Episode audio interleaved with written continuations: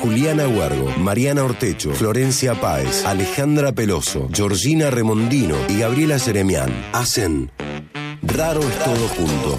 Un programa de humor e investigación sin ninguna pretensión.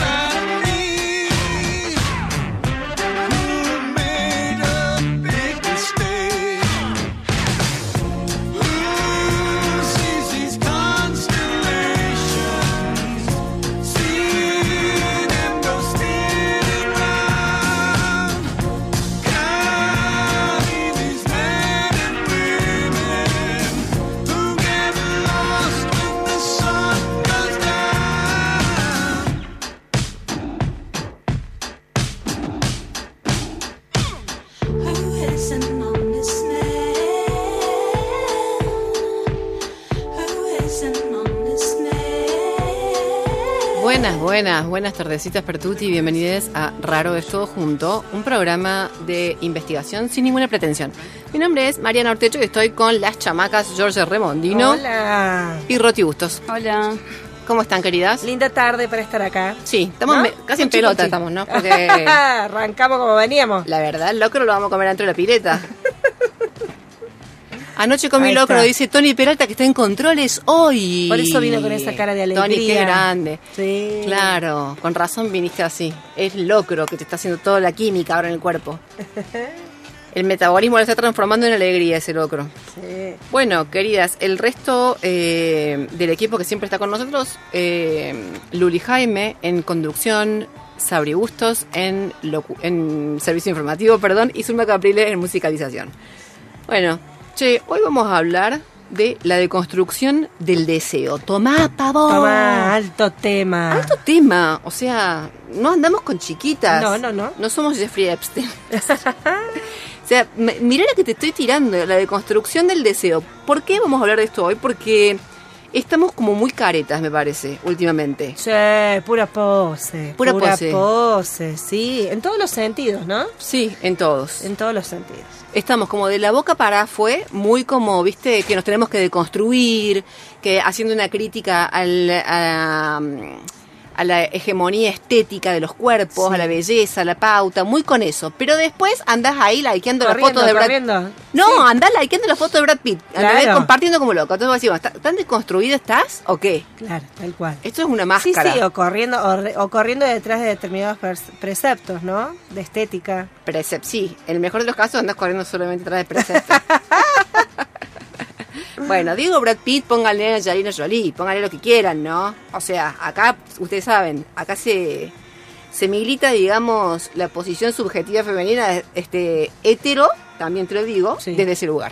Sí. Bueno, eh, ¿tenemos regalos o no? Sí, tenemos regalos, tenemos de Piedemonte, una cerveza artesanal. Piedemonte es un espacio hermoso en el talar de Sí, y lo encuentran en Instagram como Pie de Monte. También tenemos de nuestros amigos de la fábrica de planta un tumiñico, que es como un arbustito con unas flores violetitas muy bonitas que crece muy alto y que atrae colibríes. Está ideal para esta época para que los colibríes puedan alimentarse. Tumiñico se llama. Tumiñico. Con ese nombre ya es que sí, ya te gustó. Sí. Sí. y tiene además unos frutos eh, morados que también atrae a otras especies. Así Perfecto. que eh, de Plantas te regala un tumiñico y también nos están invitando para la Feria Agroecológica que comienza Sí. a partir del martes, eh, el del 9 de mayo, lo hacen este mes. ¿Sí? Todos los martes, todos los segundos martes de cada mes van a hacer una feria agroecológica y vas a encontrar de todo allí, música, productos ecológicos. No te sé el detalle sonoro. Este es Tony Peralta, ¿eh? ¿Esto qué sonido de colibríes? ¿Así suenan los colibríes? Parecen ratas, también te lo digo, Tony. Con, Yo nunca haber escuchado un colibrí. con todo respeto te lo digo, Tony. Me parece que ahí... Bueno, Hay que mirar dos veces un colibrí rata cuando escuchas eso. Claro. Este, así que bueno, nos invitan a la feria agroecológica que es el 9 de mayo a las de 10 a 13. bien. Perfecto. ¿Y, y vas a decir algo más o no? Me quedé ahí. ¡Trin! Y sí, para participar por estos premios nos pueden escribir al teléfono 351-3077-354 o al Instagram Raro es todo junto. Nos dejan sus tres últimos números del DNI, nos pueden con- contar por qué premio o premios participan y también de paso nos pueden contar cómo andan con este tema de la deconstrucción del deseo. Sí, que nos Sí. digan, que nos cuenten, por ejemplo, en qué cosas se sienten como que no todavía no te construiste nada, en qué cosas te sentís como que sí, lograste quebrar un poco la pauta, Claro. pero en, la- pero en el, en- en el deseo real, no en lo que uno dice que tendría que ser. Claro, claro, en eso por ahí a veces más íntimos que no confesamos. Claro, no Hay que ver. Ah, no confesarlo, claro. Claro, si estás, digamos, como decir, uy, tengo la cabeza recolonizada, capaz que ni lo confesas. Claro. ¿No? Este es muy para, para adentro. Pero bueno, para ahora fue, por ahí tenemos otras posiciones. Exacto. Nos pueden contar eso, nos pueden contar quizás si han logrado de construir algunos deseos o posiciones De una. deseantes. Perfecto. A mí me llama la atención porque hablamos de deconstrucción, por ejemplo, de la masculinidad, ¿no es cierto? Y eh, en realidad, para poder entender el término de construcción, nos tenemos que remontar a Derrida. O sea, no a él mismo, no es que nos tenemos que remontar Venga, a Derrida. al mismísimo Jacques. Pero tenemos que ir de alguna manera al trabajo de este filósofo, eh, que además quiero, quiero llamar la atención, tiene mucha cara de filósofo. Porque viste que hay gente Sí. que tiene como, además, mucha. O sea, a ver, te estoy hablando del hombre que achina los ojos y hace puchero con la boca. Es Claro. como- ¿Eso sos detective o sos filósofo, digamos? Claro, pero no es su nombre Jack. Y el No nombre da. Jack. No, Jack no. ¿No da? Derrida sí, Derrida sí da para filósofo, pero Jack. Para mí sí da el nombre Oye, Jack. Jack el destripador me da. Jack Sparrow, dice Tony. Jack el destripador. Bueno, no sé. eh, Bueno, sí, pero Derrida la banca. Si lo conocen deben estar diciendo sí, tenés razón Mari, supongo. Y si no, búsquenlo porque es para cagarse de risa. Las fotos salen todas de escorzo. Sí. Parece un actor de cine. Sí, sí, sí. Te juro, vos lo ves. Yo me imagino eh, verlo entrar a una conferencia a Derrida. Con eso, viste que usaba unos pantalones medio chupines, un cinto grueso, unas camisas así como grandotas, el pelo todo parado Sí, como sí, Elvis sí, Presley. Debe haber chapado el micrófono y la gente no debe haber sabido si iba, viste, a Maybe I didn't treat you. Pa, pa, pa, pam, pa. Ahí está. Ahí está. Ese es Derrida, mirá. Ah, En una de las conferencias últimas que dio en París. Tan, tan, tan. Bien. Perfecto. Ahí lo tenés. Y después de entonar esa estrofa empezó a hablar de la decolonización. No, No, tampoco. de la deconstrucción. De la deconstrucción. De la deconstrucción. Bueno, otra cosa, por ejemplo, que nos pasa en este proceso social al que estamos asistiendo. Todos hablamos de hegemonía. Sí. Una noción, ahora hablamos de belleza hegemónica, a mí dame un yogur que no sea hegemónico, ¿viste? A mí dame uno que sea alternativo, estamos como todos re chapa con la cosa hegemónica. Y eh, el término hegemonía proviene, se lo propuso Antonio Gramsci. Un- Gramsci. ¿Cómo? El Gramsci. El, gran, el gran El Gramsci. Gramsci. El gran Gramsci. Sí, sociólogo italiano que eh, básicamente como a ver, generó una noción como para poder dar cuenta de ese consenso, ¿no? Como que hay en torno a, los- a las valoraciones éticas y estéticas en un marco de cultura. Le hice mucho merengue, ¿no? No, no está bien. ¿Está bien? Zaffaroni. Bueno, eh, digo, y él no soñó que la palabra hegemonía se iba a volver hegemónica. Claro. ¿Entendés? O sea, ahora mi- Gramsci falleció hace mucho. Ahora mismo se está queriendo cortar un, hue- un, un- un hueso. si está todo muerto, lo que se está queriendo cortar no hay duda que es un hueso. Bueno, ¿se entiende por dónde voy? Sí, sí. Sí. Bueno, entonces en esta cosa así como de construcción, de crítica a la hegemonía, todo esto, todo este empujón, viste, que, que venían ahí, trrr, arrebato caregato. Sí, así, así. Esa- ese, ese es el sonido del proceso social, Tony. O sea, me estás interpretando de una manera tan aguda que estoy flipando. Bueno, en ese trrr también se sumó otra cosa, otra estela de movimiento que viene de todos aquellos que han usado la imagen de Calibán Sí. Este personaje de una obra de Shakespeare, de La Tempestad, en el cual hay un personaje que es Calibán, que es como el, el nativo monstruoso, como, a ver, ¿cómo decir? Depositario de todos los signos del desborde. Claro, de lo abyecto de alguna manera, lo, Lo que no encaja, ¿no? Lo abyecto.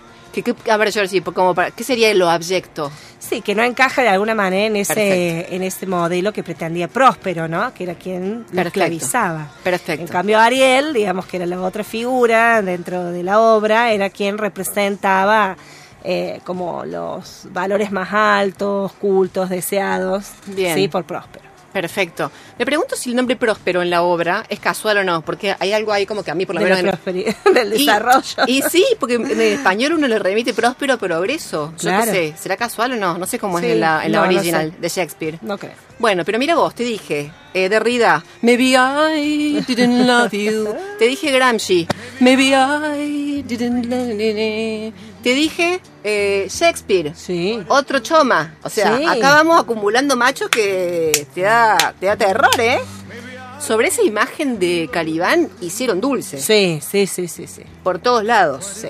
Eh, desde el pensamiento crítico francés hasta el caribeño, hasta Ay, el uruguayo. sí, En la, Rodó. ob- en la obra de Rodó. Rodó. De Rodó. De Rodó. Es como de Rapo. ¿o Sí, no? sí, sí. Rodó, Rodó. Bueno, digo, han usado esa imagen para explicar la posición subalterna en la que quedaron comunidades indígenas, Negros, africanos. africanos sí. esclavizados, ¿no es cierto? Pero de alguna manera condensan todos esos signos del desborde ético, o sea, de las, de las conductas, Sí. todo lo impropio, todo lo- y estético. Eso me parece re fuerte, la cuestión estética. Pues yo pienso, si uno, si uno analiza cuáles son las características estéticas, por ejemplo, de belleza, pero así como si uno fuera eh, un diseñador gráfico, una diseñadora gráfica que va a decir, ¿cuáles son, las, qué- ¿cuáles son los atributos de la belleza eh, que acá valoramos? La simetría, Sí. La simetría, o sea, eh, la prolijidad, la prolijidad. Sí, la simpleza, digamos, ¿no? Líneas simples, puras, limpias. O sea, un rostro considerado, comillas, perfecto en el marco de nuestra cultura es equivalente en términos de diseño al jardín de Versalles. claro. Al final, ese disciplinamiento, ¿no? Esa, esa, ese esfuerzo, digamos, por mantener el control. Una imagen que te... Que te De orden, sí. De orden, que te proyecte una sensación de seguridad y control. Es un tremendo retrato de nuestra cultura, nuestra forma de sentir el mundo, una vez más, ¿no es cierto? Eh, ahora, también te digo algo. Eh, ¿Qué me pasa a mí, por ejemplo?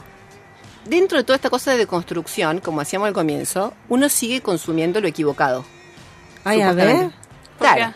A Ponele, mira, Roti, te voy a decir algo. Yo, por ejemplo, a mí me encanta un cantante que es el estereotipo de belleza. Ajá. Y lo consumo con mucha culpa. Ah, bueno, claro, es que la culpa es como uno de los, digamos, indicadores de dominación, ¿no? Cuanto más culposo, más te domino. Yo dejé de sentir Ah. culpa. Culpa y Decidí- vergüenza. dije, basta de culpa, basta de culpa y yo no siento culpa. Ah, una... es- A ver, dice Tony, puedo adivinar. A ver, A ver, Tony, a ver, tira. ¿quién te pone? ¿Quién te pone? ¡Esa! ¿Quién es? ¿R- ¿Ricky Martin? Ricky Rocky Martin. Martin iba a decir, imagínate. No, no es Ricky Martin, Tony. A ver, tírate otro. Cantante Para, para. hegemónico. Vamos, para. Tony. Sí, ege- Yo- eh, sí, adivino, yo Tiene una adivino. belleza muy hegemónica. No, pero no lo... A A ver, ver, a ver. Se lo dije por lengua de señas. A ver, a a ver. ver, ¿quién es? Bueno. Ay, Enrique las- Iglesias. No, no es tan conocido. Y ahí bailas. Mi pasado, mi religión. No, tampoco. No. A ver ahí. No le pegamos. No Ah, le pegamos. No, no es Chayanne. Tampoco. No, los voy a mandar. No, tan hegemónico no era al final, me parece. voy a salir con un nombre que me van a decir. ¿Y este ¿Quién es? quién es? ¿Quién es? Damiano David.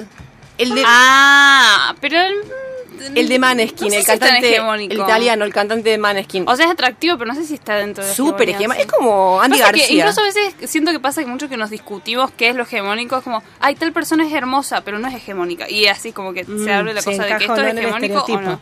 Para ver. Tony me hace así como diciendo acá no hay nada de Damiano David. No, Tony. Por eso. ¿Pero qué es esto? Eso es indicador de que es hegemónico. Pero conectate a internet, Tony Peralta, por favor. Damiano, David. Damiano David. Sí. A ver, eh, ¿ustedes tienen, eh, digamos, consumos eh, culposos que puedan decir ahora? Sí. ¿Se les Es que ocurre? no, yo hace Sí, mucho sí. que dejé de sen- sentir la culpa Bien. por lo que consumo. Bueno, Bueno, los que consumí. bien. Bueno, Roti, los que consumí, entonces a- Mm, no sé, tengo que... No, no, tendría que pensarlo. no quieres tirar. Georgita, ¿vos tenés alguno? Sí, sí, sí. Yo te conozco uno a vos. A ver. Mel Gibson, dijiste una vez. Ah. Se tiró la placa abajo de la mesa cuando dijo eso. No, no, yo dije, no sé qué hablar de la belleza, y dije quién, Mel Gibson. Sí, Lo cual claro, no significa exacto. que a mí me guste. Pero te mandaste en cana. Mira, ahí está. Ahí está Maneskin. Aparte, como canta, boludo. No. Por favor. Pop. Lo que canta. Ay, no, no, es que aparte yo, yo quiero deconstruirme, pero acá hay una compañera de Raros Todos Juntos que me manda fotos de él en pelotas. Entonces yo haciendo me voy a deconstruir nunca mandaba mentira. No es cierto, no es cierto. Escúchame, Mariana, pero vos hablabas de la culpa y Roti dice que no tiene culpa. Que no tiene culpa, Bueno, pero, pero- tiene 20 años, yo estoy más grandecita también, yo Claro, todavía claro, todavía claro, tiene como mucho para dejar de sentirse culposa. Y estoy segura que en la audiencia hay gente que está viviendo lo que yo. Entonces quiero saber, quiero Bien. saber, ¿entendés? ¿Qué cosas consumen con culpa? Consumen con culpa me refiero, a, bueno, qué sé yo. A ver, pero alguien, este alguien que te guste con culpa, que digas, me gusta tal, pero... mm, Y te estoy diciendo también a David. Sí, pero, no sé, pensaba en algo más. A Estoy ver. todo el día, ¿entendés? Llenándome la boca con la deconstrucción, con la decolonización. Pero del David, igual no me parece. Para mí, eh, culpa sería que te guste. O no sé si culpa, pero alguien hegemónico sería que te guste Brad Pitt, poner o Zac Bueno, o sea, pero sería, pero, pero también David es el estereotipo de la belleza italiana. Claro, claro. A Sí, full, va a full, no es el modelo americano, pero es. Mira, una vez me pasó, por ejemplo, que yo estaba muy enamorada de Pedro Almodóvar. Y me decían, ¿te gusta Ah. el cine? No, el cine no, me gusta mierda. él.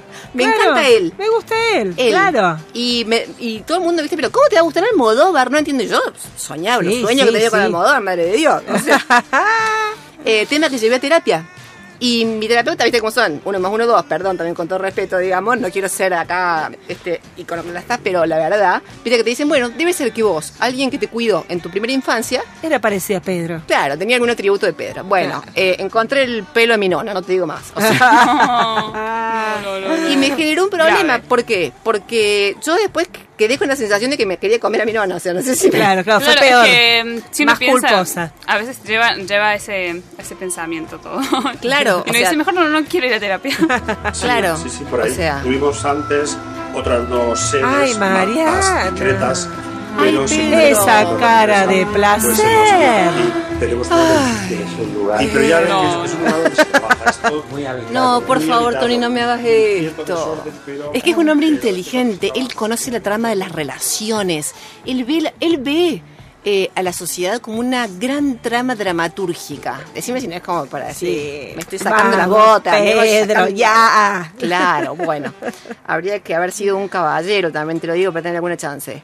Eh, me, me flipa también, me llama mucho la atención la capacidad que tiene el capitalismo, esto se dice siempre, Sí. pero les voy a citar aquel ejemplo, el capitalismo de subsumir todo movimiento de resistencia. Así es. ¿Viste? Cuando aparece algo que quiere ser eh, alterno, hace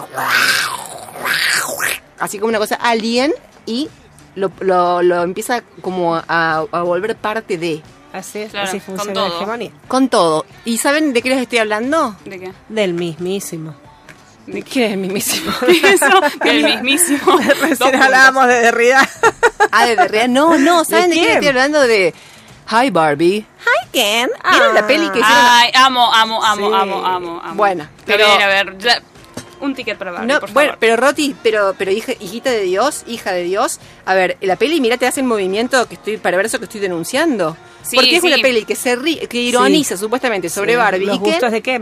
pero es con dos changues que son uno más hegemónico que el otro. Ryan Gosling, que no sé por qué me hace una cosa rara cuando digo Ay, yo lo amo a Ryan Gosling. en Lo la amo. radio la ama Ryan- y la changa esta que se llama, ¿cómo se La llama? Margot Robbie.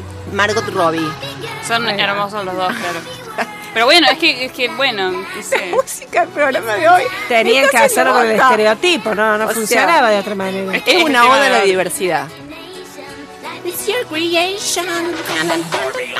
Bueno, esto que está pasando en el cine con Barbie me parece, te digo, de lo más deleznable. Te lo digo así, porque de ¿Qué es verdad deleznable? despreciable, porque subsumen, viste al final la Pero- propuesta de un modelo estético que es el de Margot Robbie y Ryan Gosling con esta idea de que están criticando el universo Barbie. Es que en realidad es una crítica más amplia, pero igual también hay como cierto, no sé si como misterio todavía sobre qué va a ir la película, porque se sabe que es de alguna forma que Barbie va a salir al mundo real, Sí. eh, distinto al que vive ella, pero no se sabe de qué forma o cómo No, está bien, a pero lo que eso- se va a enfrentar No, exactamente. está bien, pero esos son detalles. no- satiriza, satiriza el mundo Barbie, ¿o no? Lo satiriza. Sí, bueno, sí. pero lo hace con dos figuras que son súper hegemónicas, más obedientes a la pauta estética capitalista. No vas a encontrar.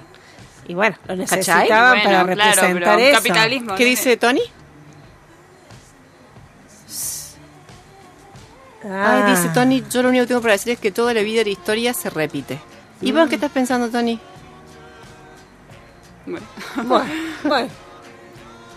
Lo de Barbie. Ah, claro, como Ah. diciendo, no hay nada nuevo, se ¿Cómo repite. vuelve? Ay, claro, estoy muy claro, lenta. claro, estamos, estamos, ¿Cómo pero- vuelve? Claro. bien, perfecto. Ten razón, ten razón. Tony Peralta, ten Sí, Sí, vamos, sí, por, vamos ahí, por ahí. Vamos por ahí. Bueno, perfecto. Eh, no sé, es una opinión de todas maneras. Bueno, che, les quiero decir una cosa. Además hay algo en este modelo de belleza que a mí también me llama mucho la atención y es que tiene que ver con una belleza estática. A ver. ¿Viste? Un objeto estático. No se valora el cuerpo en movimiento. Sí, totalmente, sí, sí, sí, me pasa.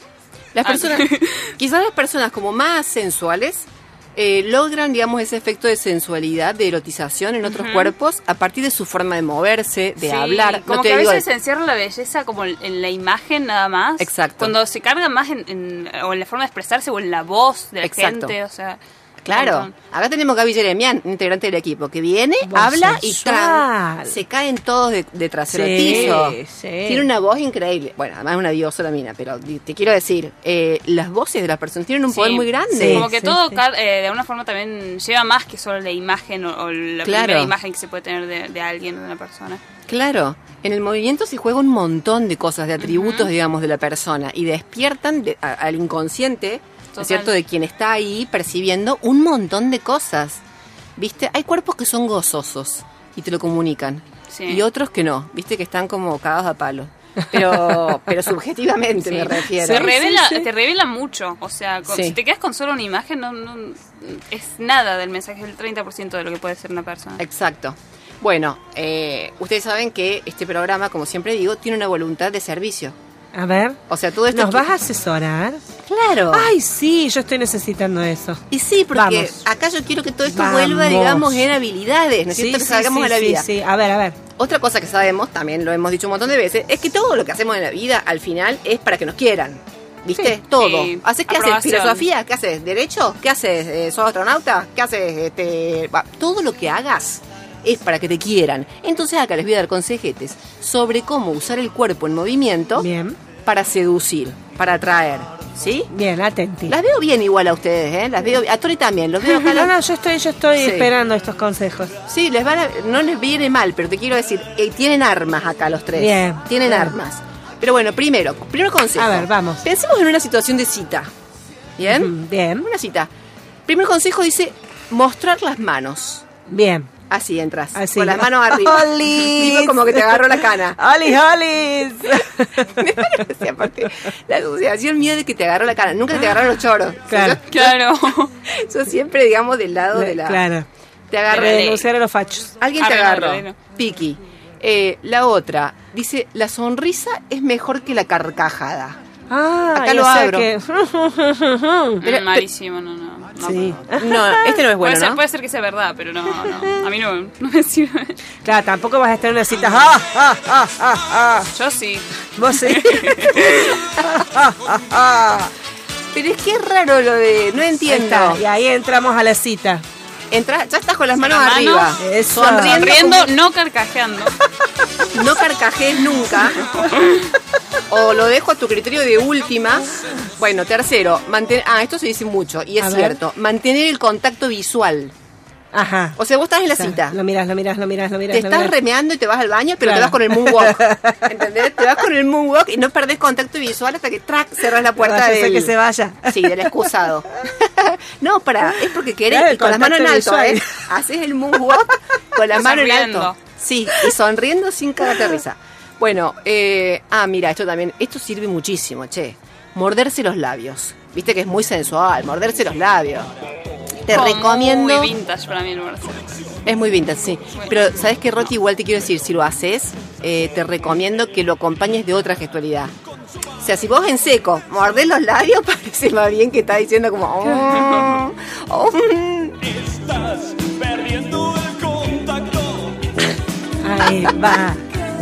Bien, Tony. Perfecto, claro. Bien. El siguiente consejo. A ver. Mantente erguido. Leí hurgado, che. no, no suena muy bien. Es que yo sin los lentes no valgo nada, mira lo que te digo. No, mantente erguido, no, nunca hurgado. O sea, manos arriba. Me permito completarle acá el sentido. Nunca hurgado. Ajá. Bueno, y el último. Mira, dice, no revises tu teléfono ni mires tu- a tu monitor. Ah, claro, te fuiste a la cita con el teléfono, el CPU, Con la compu. con la compu. O sea, esto, esto lo hicieron en el año Bien. 2000 y la cita era en el ciber. Bueno, en fin. ¿Estás mejor, Che? Bien, de La verdad que me 10. sirvieron bastante. Bien. Te sirven un montón, ¿no Ah, bueno, Rati? Ya sabes las próximas proxémicas y gestualidades en tu próxima cita. Claro, Claro, una porque cita con una PC. la imagen no Claro. es todo. Acá lo que queremos es un poco diversificar. Sí, ¿sí? vos sabés que nos cuentan algunos oyentes. Mira, nos dice Ramiro, Derrida, Gramsci, Shakespeare, faltó el gran Martínez, que va por la obra completa de, Jorge Cuadrado. Bien. Nos dice también Mariana que ella tiene culpa por, culpa por las películas románticas estilo, estilo comedia. Ay, no, yo quiero mucho este programa Sí, porque no, no, todo es congruente. Pero todo es congruente, todo trabaja en sinergia Fue un acá. acto fallido, tal cual. Pero dice Mariana, consumo con culpa. Películas Con románticas culpa. estilo comedia que siempre terminan bien. ¿Sí? Bien. Y también nos dice... sí, sí, concurso. Happy Claro. ending. Bien. Irene nos dice que además de estar agradecida porque se ganó la sachahuasca de fábrica de plantas. Ah, mirá. Dice que le alegramos la tarde, pero que dice, he deconstruido varios significados, menos el deseo de allá abajo. Dice, imagínense 12 años viuda con 73 añitos y la calle está dura. Ah, bueno. Sí, está bien. claro, Son testimonios las- válidos las- cada quien. de Claro, su claro, situación. una de las áreas de nuestra vida más difícil de, con- de construir. Sí, claro. La sexualidad. Sí, amo la expresión aparte allá abajo. Vamos a hacer un programa que se llama Allá abajo. Está ¿o bueno. no? Y vamos Está así, bueno. desde ese lugar. Ay. ¿cómo se llama la persona que lo dijo? Irene, Irene, te quiero, allá abajo. O sea, estamos armando este programa. Irene, te allá. quiero yo. pues. No, no, esto ya es un... Un montón. Se van, se van del estudio ustedes dos. Una- vamos, erguida, No soy yo. Sos vos, Mariana. con el moonwalk, la- la- los ojos sin quitar el contacto. Bueno, basta ya. Basta. Queridas, esto ha sido la intro a este tema de hoy, la deconstrucción del deseo, ¿sí? Bien. Porque en el próximo bloque vamos a hablar con eh, dos personas, ¿no es cierto, George? Sí, vamos a Con- hablar. Sí, sí, sí, sí. sí. vamos a hablar con Dani Fontaneto Sí. y con Monstruo, que es Lucas. Ahí va. Perfecto. Con Lucas Velasco. Perfecto. Porque vamos a reivindicar un poco las iniciativas activistas que han tenido que ver con esto, con la resistencia de los cuerpos gordos, eh, de mil y un formas. Desde el Archivo Gorde están haciendo un laburo muy importante como de recuperación, registro, asentamiento de aquellas iniciativas militantes, o bueno, yo le estoy llamando Sí, sí, militantes. sí, sí. eh, digamos, de, de, ac- de acciones, digamos, políticos de alguna manera. Sí, sí. El activismo gordo, como le llaman. que han tenido que ver con el activismo gordo, perfecto. Y después, Dani Fontaneto, que está en la obra Cosa de Gordes, que Así está es, buenísima. Dirige la obra. que las tuvimos el año pasado, estuvimos charlando con ellas. Pero bueno, este año vamos a volver, pero ya para inscribir en esto que se va sumando, van cada vez. Claro, claro, sumando porque ellos se unieron en un evento que se llama Gordes en Acción, Sí, ¿no? Que va sí. a ser el próximo eh, 7 de mayo a las 19 horas en el Teatro Brujas. Ahora nos van a estar contando. Eh, Brujas, la brújula. La Hoy brújula. estamos llenos de. Pero, pero, uh, Pero no de una grosería, eso fue lo No, bueno. bueno. Por lo- hay que verle lo lindo los lapsus La también. brújula, estamos con lapsus por todos lados. Este, nos van a estar conta- contando de qué se llama, de qué se llama, de qué, no, listo, me callo la boca, adiós. vos cerrale me sutilmente el micro. Cerrame el micro. No, jamás. Cerrame el micro. Si este programa es una oda al error. Ay, Dios mío. Todo lo contrario, cada, cada furcio que se comete acá se ensalza, se Claro. enaltece, Se celebra. se celebra. Se celebra. Bueno, ¿por qué? Porque hoy estamos hablando de la deconstrucción del deseo. Nos estamos preguntando no solo cómo podemos argumentar a favor de la diversidad de los cuerpos, etcétera, sino sobre todo cómo logramos eh, deconstruir ese propio sentir. De alguna manera, a todos esos aspectos negados por la empresa de la modernidad y colonialidad en nuestros cuerpos, esos atributos corporales negados, hoy le estamos diciendo Bienvenidos. You were always on my mind.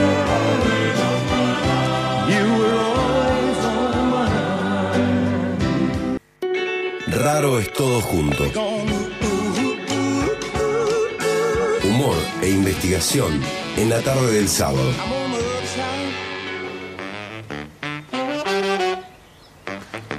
Bueno, volvemos con este raro es todo junto, hablando de la deconstrucción del deseo. Eh, hemos dado consejos, hemos hecho como una, una, una barrida histórica, te quiero decir, por los intentos de deconstrucción, de decolonización, y después terminamos dándoles consejos. Siento que toda la audiencia está ahora A full, empoderada. a full. Están todos haciendo el moonwalk con las manos en alto.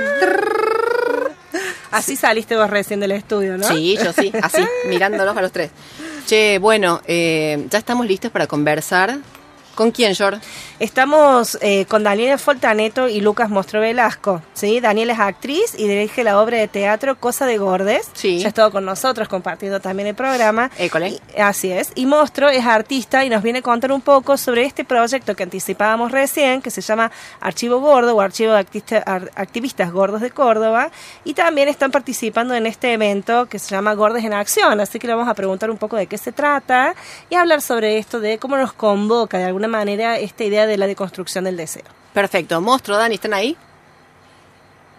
Hola. Huyeron después de todos los lapsus que tuvimos en este programa.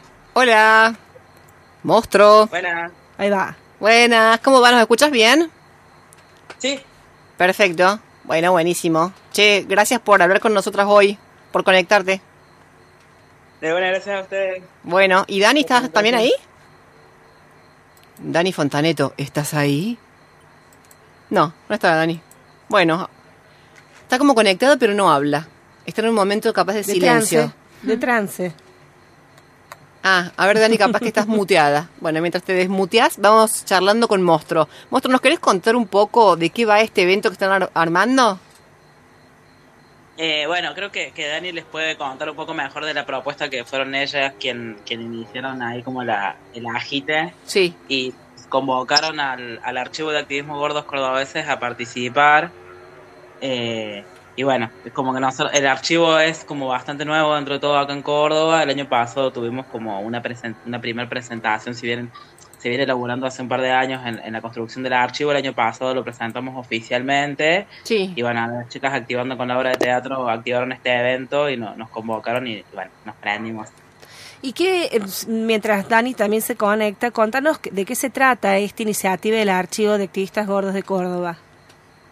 Eh, el archivo eh, es algo que diferentes activistas eh, de la diversidad corporal y el activismo gordo venimos haciendo de alguna forma de manera individual, juntando los materiales que vamos recolectando a lo largo de nuestros años de, de activismo. Y más o menos en 2000, eh, en 2016 sucede como una primera actividad de activismo gordo acá en Córdoba, eh, que fue una muestra con, con convocatoria así como nacional o federal de, de materiales de, de archivo de activismo gordo.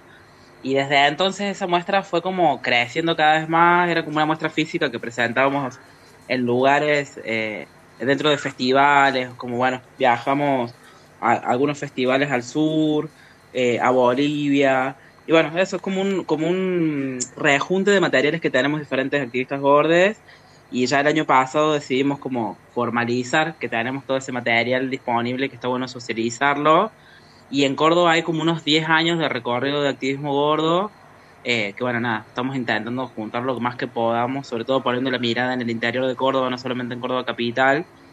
Eh, nada, como recuperando todas esas producciones que hay, que son muchísimas y que, que no suelen conocerse, como suelen predominar por ahí más información que viene de Buenos Aires o cosas así. o como de otros puntos. Entonces, bueno, la idea es visibilizar todas las producciones que hay en Córdoba de activismo gordo. Claro. Monstruo, sabes que hoy estábamos como eh, pensando, planteamos el programa un poco tratando de hacer énfasis como en esos procesos de transformación, ¿viste? En ese momento en el cual uno empieza a darse cuenta de algo, pero todavía tu forma de sentir no te sigue eh, a eso que vos has pensado y planteado, en términos culturales generales, pero también en términos personales. ¿Viste? Me interesa conocer, si es que nos podés contar un poco, cómo es en tu línea biográfica, en tu historia personal, cómo, cómo es llegar a esta posición y a estas iniciativas. O sea, ¿cómo, cómo es que llegan, digamos, a, esta, a, estas movidas? Em, yo particularmente eh, venía, o sea, como nada, siempre como habité una corporalidad gorda desde, desde, chica y después como chico. eh, sí. Y como tenía muy pocas amigas y amigues gordes y en un momento una amiga me planteó, me dijo, che, qué loco como que seamos gordes y hablemos de cosas de gordes, pero nunca nos juntamos con más gente gorda. Ahí va. Y, yo empecé a juntarme con, con Inmensidades, que es una activista gorda de Buenos Aires, como que nos conocimos y empezamos como a hacer, yo empecé a hacer unas fotos, primero ese fue como mi primer acercamiento, como a mostrar cuerpo, como nada, como mi cuerpo gordo y pensar que era posible posar para una foto y que claro. no estaba mal. Y ella nos acercó unos materiales de activismo gordo y fue re loco porque como los primeros fanzines que la fue como, ah, no, a más gente le pasa lo mismo que a mí. Claro. que no era a mí solo, entonces fue como empezar a, contactar con otras personas y encontrar, bueno, claro, no era un problema individual el que tenía, sino que era como un, un nada, como un problema del sistema y empecé como nada, empezamos a juntarnos con más gente y ahí como una escala de conocer cada vez más activistas y, y de algún modo eso, como encontrar un grupo de pertenencia y politizar eso que parece un problema individual, digamos. Claro. También pensábamos hoy que... ¿Hola? ¿Hola? ¿Mostró? Sí. ¿Hola? ahí está la Dani. sí, acá estoy. Querida, ahí te debemos. Te estábamos saludando recién. Perdón, tenía roto, me parece que tengo roto los auriculares. Yo estaba meta a hablar y después me di cuenta que, que no me va bien. Ah, bueno, Dani, querida. Bueno, también gracias a vos por sumarte hoy. No, a ustedes por el espacio. Bueno, está buenísimo que nos cuenten de esta movida en particular, pero nosotros vamos a aprovechar para preguntarles un montón de cosas. Eh, Obvio. Respecto de cómo entienden estos procesos en su propia vida y cómo también los inscriben, cómo los entienden, digamos, inscriptos en la cuestión social, como en todo este proceso de transformación social al que estamos asistiendo, ¿viste?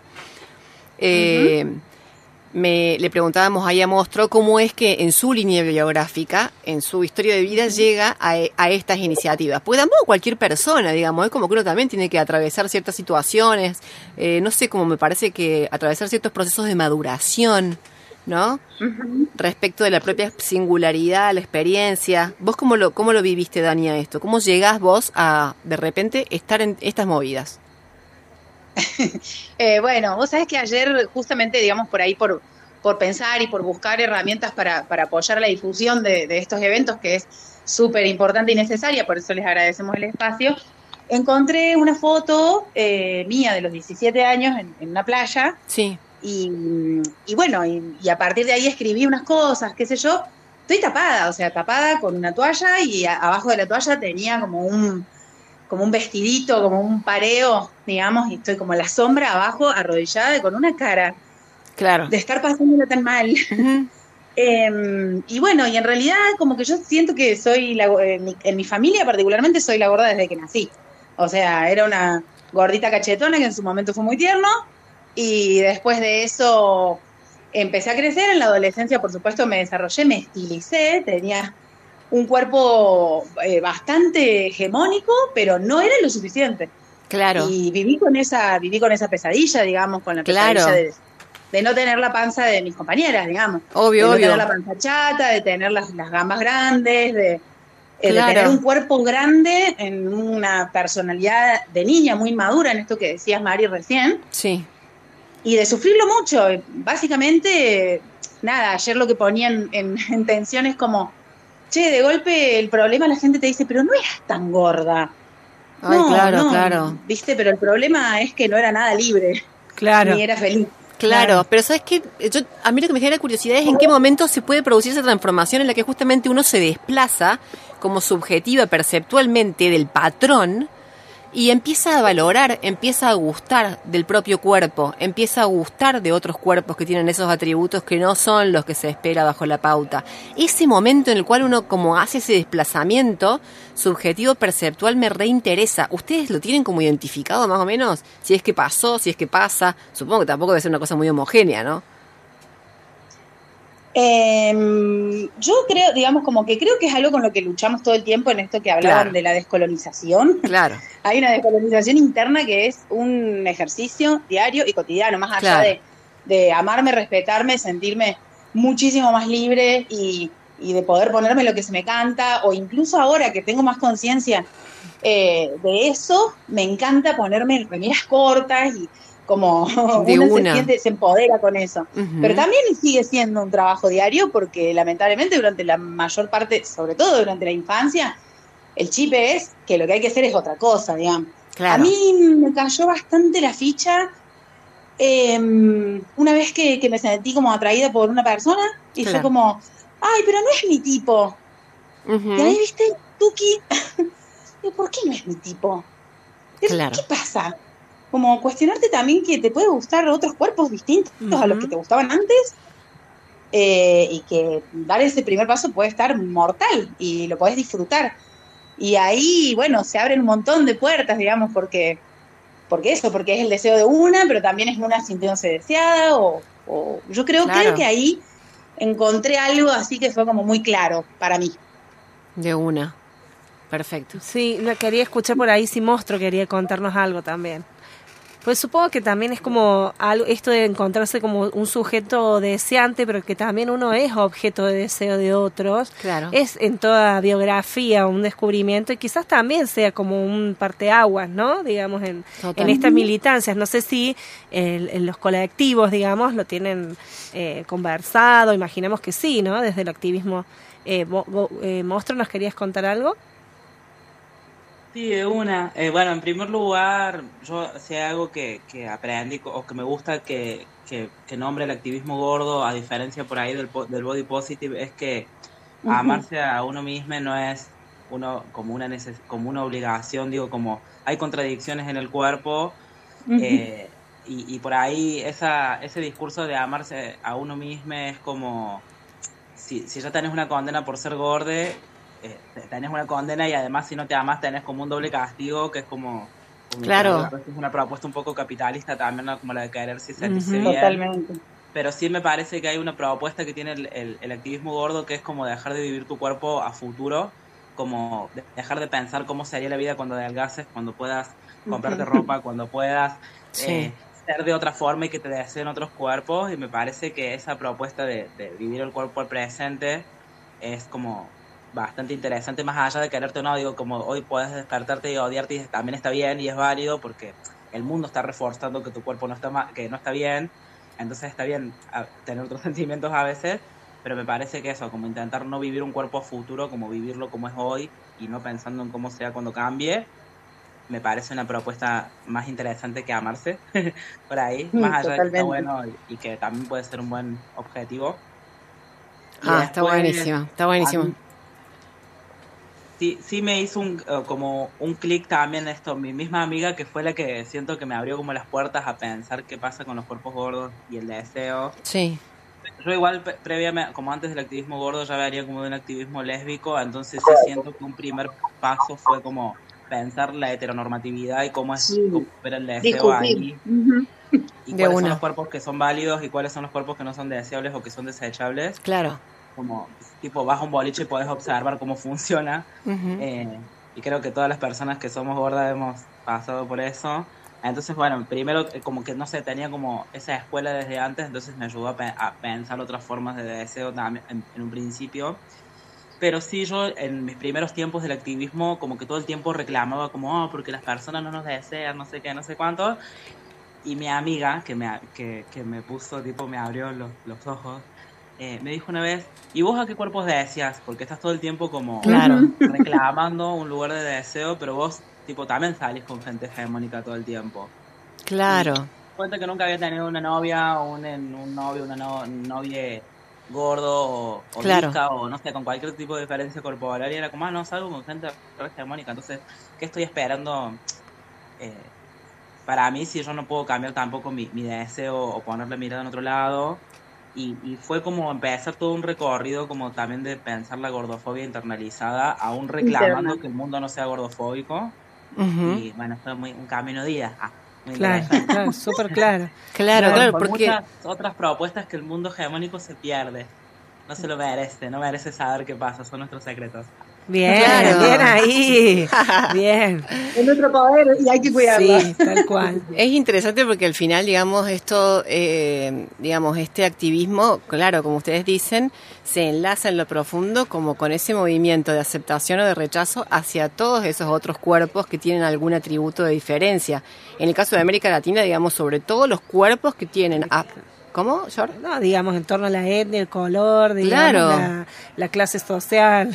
Claro, exacto, digamos, es como que uno lo puede pensar desde un montón de, de dimensiones, ¿no es cierto? De ejes. Es re fuerte. Me encanta esto que ustedes dicen también de, poder como habitar ese lugar de la contradicción, Sí, ¿no es sí, cierto? sí. Y del no saber cómo situarse. Eh, no sé, me encanta. Yo siento como debe estoy como en un lugar también de contradicción. Como que, por ejemplo, no sé, eh, a mí me reduele, yo como peruana, soy peruana, por más que algunas personas digan que no, eh, eh, eh, me duele cuando hay chistes, por ejemplo, sobre el aspecto de los peruanos. Me duele un montón, eh, ¿no es cierto? Porque hay todavía chistes, aunque no lo crean. Sí. Eh, y a su vez, pero después también me Sí, pasa... sí lo- sí lo creo, ¿eh? Claro, sí lo creo, dice la Dani. Y a su vez Claro. después me pasa que, por ejemplo, me encuentro capaz que con una persona, o sea, me refiero con una persona linda, que te, que te, que te pone en valor lo peruano, todos esos aspectos éticos, estéticos, no sé qué, eh, y que se identifica con un montón de esos aspectos, y vos estás como ya, pero, ¡guau! o sea, estás como envenenada, ¿entendés? Entonces como no tenés ni siquiera una actitud coherente co- tampoco hacia afuera. Claro. Entonces, esto del lugar de contradicción, digamos, frente a todos estos procesos de transformación, me parece re lindo. Monstruo recién decía algo que me parecía valioso en, en la línea de lo que decís vos, Mariana. Sí. Es que es también vivir esa contradicción sin culpas. Claro. ¿no? Porque en esa contradicción es que vamos haciendo camino. De, De alguna una. manera él intentaba representar eso, ¿no? De una, perfecto. Eh, yo les quería hacer una pregunta también que habíamos estado hablando Sí. con Mariana. Digo, dentro de todos los paradigmas en torno al cuerpo, hay uno que es como a veces muy difícil de discutir, que es el paradigma médico, ¿no? Digamos, la Organización Mundial de la Salud, Salud eh, sostiene, digamos, cierta idea de salud, también en donde el pesocentrismo y, y la idea de cierto cuerpo sano no es el cuerpo eh, gordo, ¿no? Entonces la pregunta es, eh, ¿cómo, desde qué lugar se relativiza, se discute, se repiensa ese paradigma? Porque a veces cuesta, digamos, hablar de estos temas con un médico, por ejemplo, y te dice, bueno, no es lo mismo el gordo sano que el gordo no insano, hay un indicador de, de salud que tiene que ver con el peso. ¿Cómo, ¿Cómo se repiensa desde el activismo gordo este paradigma? Em, bueno, si quieren, voy. en realidad, digamos, el- ese indicador de peso del que estás hablando, si es el, si es el, el IM el IMC, em, el índice de masa corporal, y Sí. que es el que suelen utilizar los médicos, las médicas, eh, está basado directamente en personas de otro tipo, de otro continente, de otro momento histórico de la vida y para otra cosa. Entonces, ya partimos de la base de que ese índice no es, eh, no es eh, una verdad sobre cuán saludable es o no es nuestro cuerpo. Perfecto. Eso en un principio, o sea, está basado en hombres europeos del siglo no sé cuál. Claro. Eh, y eso por un lado, y por el otro, digamos, yo creo que al menos a mí me pasa entre nosotros, entre compañeros gordes, eh, nos vamos pasando la data de dónde están los médicos piolas, de dónde están los médicos que tienen otra perspectiva, así como desde la eh, diversidad de género se, se comparten los números de, de psicólogos que están formados, digamos, con perspectiva de género, y en este sentido es, eh, es una búsqueda constante, digamos, a ese lugar no vuelvo porque en ese lugar me violentaron, me estigmatizaron, me Claro. diagnosticaron con algo que no tenía y encima como, bueno, como a mí me pasó hace, en, en pandemia, que una médica me atendió eh, por teléfono y sin verme la cara, sin nada, me dijo, bueno, yo tengo como unas bolitas abajo del ojo Sí. y quería hacerme un chequeo para ver qué pasaba con esas bolitas, de qué eran, si me las tengo que sacar o qué. Las cuestiones que siguen ahí las bolitas, porque la tipa lo primero que me dijo es tu problema, eh, acá el problema es, eh, es grave y es tu obesidad. Oh. Y nada, la tipa ni me pesó, ni me vio, ni me nada. O sea, ella me preguntó dos, tres cosas Y la cuestión es que cuando me mandó a hacer los estudios, los estudios me dieron perfectos, super- Claro. superior a la media. Claro. Entonces, ¿dónde está el problema, digamos? Si tengo los glóbulos bien, si tengo la sangre bien, si tengo... Y la tipa con los estudios en la mano y viendo eso y diciéndomelo, teniendo que reconocerlo, me volvió a mandar a la nutricionista. Ay, claro. Porque eso no es un problema actual, pero va a ser un problema del futuro. El problema era la delgadez, pero de su cerebro. Claro.